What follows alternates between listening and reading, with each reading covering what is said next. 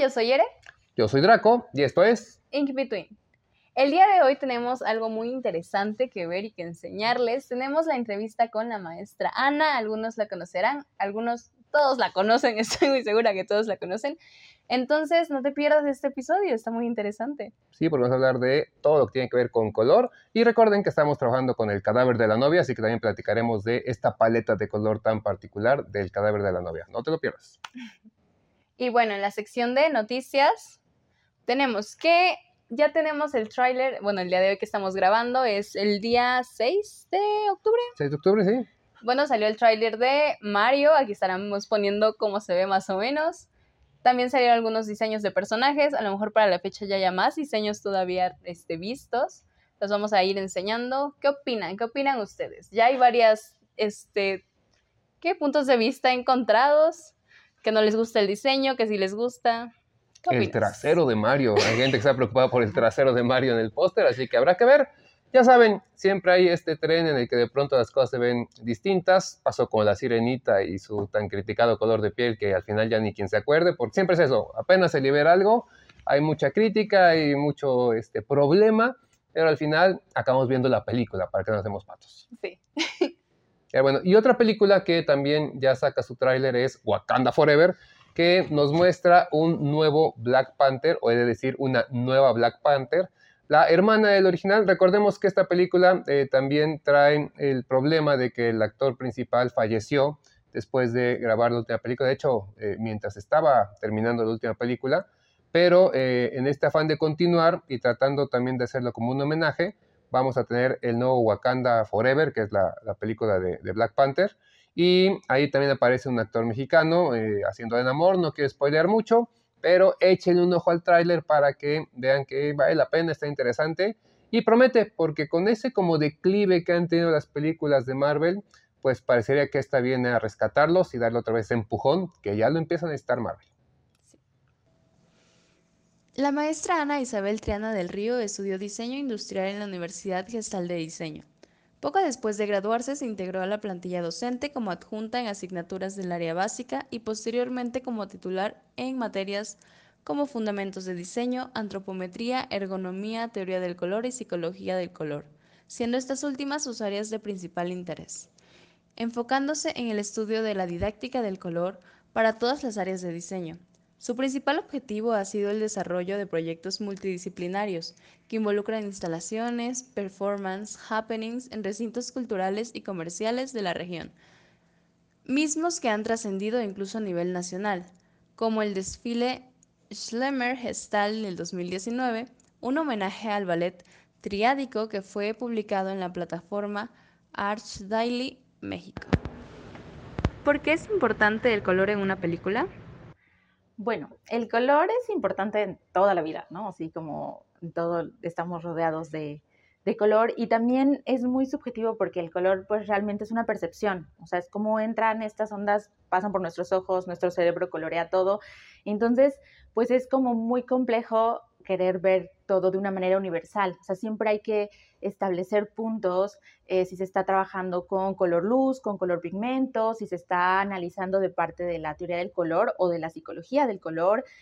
Y, bueno, así como las películas tienen un guion técnico, un guion literario, también es muy importante que tengan un guion cromático, porque esto va llevando como la trama, es, es una forma de enfatizar el diseño en todas las áreas es comunicar, entonces el color enfatiza esta comunicación y te dice, ve aquí o toma en cuenta esta parte, ¿no? Por ejemplo, no sé si ubican ese corto de Paperman, que es todo en blanco y negro, y aparece el beso de la chica en rojo, y es el único elemento rojo en toda la película, ¿no? Igual en la película de la lista de Slinder, que, que, aparece todo en blanco y negro y el abrigo de la niña en rojo. Entonces son esos elementos que te van guiando y bueno, hay directores que incluso tienen ya sus propias paletas o, directores de fotografía también, eh, como Alfonso Cuarón, que trabaja mucho con, con Lubensky y estas películas como Grandes Esperanzas o La Princesita, que tienen todas esas tonalidades de verde, o sea, es como un sello ya propio también, ¿no? Entonces hay como muchas cosas que analizar y, y así antes de como de aterrizarlas o de decir nada más, bueno, le voy a poner rosado porque me gusta el rosado, ¿no? Así como analizar todos los elementos. ¿Cómo podemos ambientar una escena con el color? Bueno, como tiene que ver el color mucho con la luz, es importante tener en cuenta varias cosas. Uno, la temporalidad, O sea, si estamos hablando de la mañana, de la tarde, de la noche, incluso hay escenas, o se utiliza mucho este recurso, este recurso del time lapse de, de hacer como pasar muy rápido el día y se ve cómo va cambiando la luz en la escena, o incluso no solo en un día, sino en un periodo largo como de años y, cómo va envejeciendo, cómo se va deteriorando un, escenario, o una habitación o un objeto, ¿no? Entonces también hay que tener como mucho en cuenta esa parte. También el tipo de luz, o sea, si es luz natural, si es en interiores, si es en exteriores, si la luz es fría, si la luz es cálida, como todo eso afecta a, a las tonalidades, ¿no? Entonces, y también es importante manejar esta parte eh, bueno, en, el color hay como tres variables principales, que es los tipos de colores que utilizo, el matiz, la brillantez, qué tan claro, qué tan oscuro, y la saturación, qué tan puro o qué tan degradado está el color. Entonces, eso hay que como que saberlo equilibrar muy bien y también eh, la proporción y la posición de los colores. No es lo mismo eh, hacer un ambiente que sea todo rojo con luz roja, así como muy tenebroso, a solo poner el botón rojo de, autodestrucción en medio, que es como el 5% de contraste. Entonces, entran también mucho esa parte de la proporción y de la posición en, general en todo el ambiente, ¿no? ¿El color afecta la apariencia del personaje?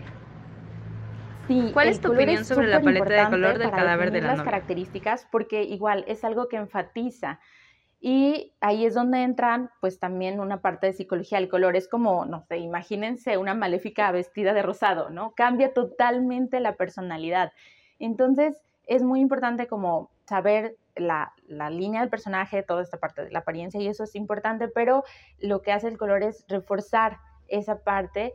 Y, por ejemplo, se puede ir por el lado de teoría del color, que es esta, cómo se combinan los colores o cuáles son los colores unos contrarios de otros, como por ejemplo en mi villano favorito 2, que está el Minion y el Minion monstruo. Y el Minion monstruo es morado, que es el contrario totalmente del amarillo. Entonces ahí se está enfatizando esa como, como el elemento totalmente pues contrario, ¿no? Y también está la parte de psicología del color, cómo voy a enfatizar eh, la parte de mi personaje, pero pues no solamente a partir de un tono, porque los colores pueden tener muchos significados y cuando se combinan pueden tener otros significados y también dependiendo de la región geográfica es otro significado, ¿no? Entonces son temas como que hay que saber muy bien, que hay que investigarle mucho, porque por ejemplo tan solo en el tema de luto, en nuestra cultura así occidental, pues siempre el, color negro, el listón negro es como el, icono de luto, pero en la cultura oriental es el blanco y en culturas así africanas es el naranja. Entonces es como tienes que saber mucho, este, como toda esta parte de investigación de hacia dónde va mi público, hacia dónde está dirigido, qué es lo que quiero comunicar y cómo puedo utilizar pues el color a mi favor y que no vaya a significar otras cosas que no que no potencialicen ese mensaje, ¿Cuál es tu opinión sobre la paleta de color del cadáver de la novia?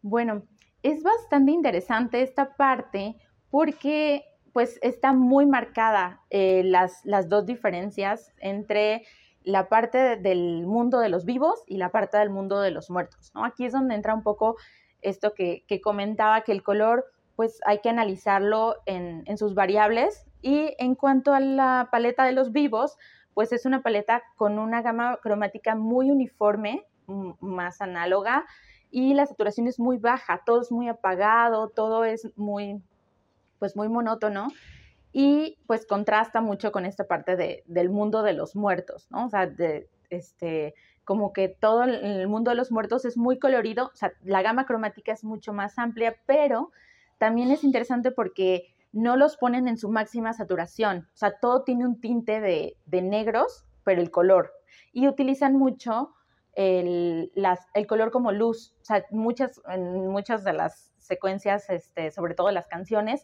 aparecen luces de colores y, y utilizan mucho esta parte de, de, teoría del color, de colores complementarios. Entonces, eh, cuando está la canción que preparan todo lo de la boda y eso, aparecen así como que rosado y, este, y verde y amarillo y, este, y violeta. O sea, como eh, mucho este juego cromático y, bueno, resaltar como esa parte que siento que un poco tiene esa referencia, o así la vi yo como con Coco, de que la muerte es muy, este, como esta parte alegre, ¿no? Donde tú llegas y todos son bienvenidos. Siempre que llega alguien nuevo era así como la campanita y todos llegan a recibirlo. Entonces, o cuando el, anciano dice, ¿por qué van a subir si todos se mueren por venir aquí, ¿no? Es como eh, esa parte de calidez, de colores, de, de pues sí, de, representar como muy alegre esa parte y este, sin tomar, o sea, sin perder en cuenta que, se, que ya están muertos, entonces tienen como esos tintes, este, también un poco como de, de,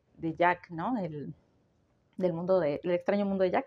Y, este, y bueno, también esta parte de los acentos de color, que es un que también es muy importante, porque una paleta siempre necesita tener ese detalle de contraste y, por ejemplo, en, el personaje de Emily, su detalle de contraste es el gusanito, ¿no? Emily no es totalmente eh, colorida como otros personajes, por ejemplo, por su ropa o, por sus accesorios, pero tiene el gusanito, que es este, eh, que tiene su triada de mm, verdes con magentas, con violetas, entonces es como muy saturado y es el que está ahí como recordándole y todo, haciendo como ese, ese hincapié, a pesar de ser un elemento tan pequeño en proporción, es como el tinte de color, ¿no? El contraste de color. Y, bueno, también esta parte de, Emily en medio de ese mundo donde todos son muy felices, pues ella no es como totalmente feliz, también por la, como enfatizando o siguiendo la, idea de la historia. Y, su paleta cromática tampoco es tan saturada. Entonces, pues hace ese juego que después, este, sí ayuda a contrastar, pero se da el contraste por saturación, no tanto por matices. Y, y pues al final, pues tiene como este, esta transformación en felicidad y explosión y todo lo de las mariposas y eso. Entonces, creo que es bastante interesante cómo pues se manejan estas dos este, ambivalencias que al final pues llega a tener como este como cierre en, la fusión de los dos de los dos mundos, ¿no? Un poco en, esa, en ese sentido del, color. Creo que también ahí es, o, sea, como esta parte de analizar mucho no solo la parte de la trama o de la historia de los personajes, sino como ir, ir viendo o ir percatándose de, los colores, o cómo afectan los colores en, las, en las situaciones o cómo va afectando en las historias. Y también cuando estos colores no son como directamente en, la escena, sino que se les aplica, ¿no? Como los filtros fotográficos. Eh, como este filtro que se utiliza también mucho, el Orange and Teal, que hace que se potencialicen los colores muy, muy cálidos y muy fríos y entonces todo se vuelve como mucho más intenso. Eh, y bueno, siempre es como interesante analizar esa parte de, o sea, verlo con otro chip, con otros ojos, no solo como entretenido por la historia o de qué va a pasar o si se muere o se casan o qué, qué le pasa al personaje, sino, sino ir viendo un poco la dirección de arte y cómo fue, o desde dónde está grabando, cómo, cómo se plantea la escena, las tomas, las escenas, o sea, como todos estos elementos este, más de, del análisis atrás, ¿no? Detrás de cámaras, ¿no? Entonces creo que eso es bastante interesante y, y bueno.